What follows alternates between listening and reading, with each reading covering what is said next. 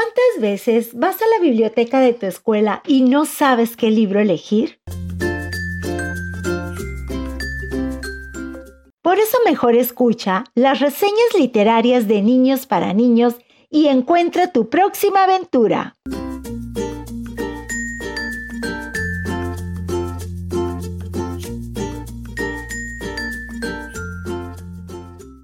Hola, mi nombre es Iván Esquer y les quiero recomendar el cuento que se llama 12 cuentos para quererse más de Miriam Sayalero.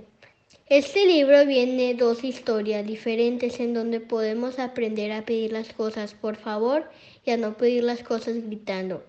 También nos enseña a compartir juguetes y no echarle la culpa a otras personas, a ser responsables, a portarse bien si hay visitas, a no decir mentiras a no pegar ni pelear y cuidar nuestras cosas.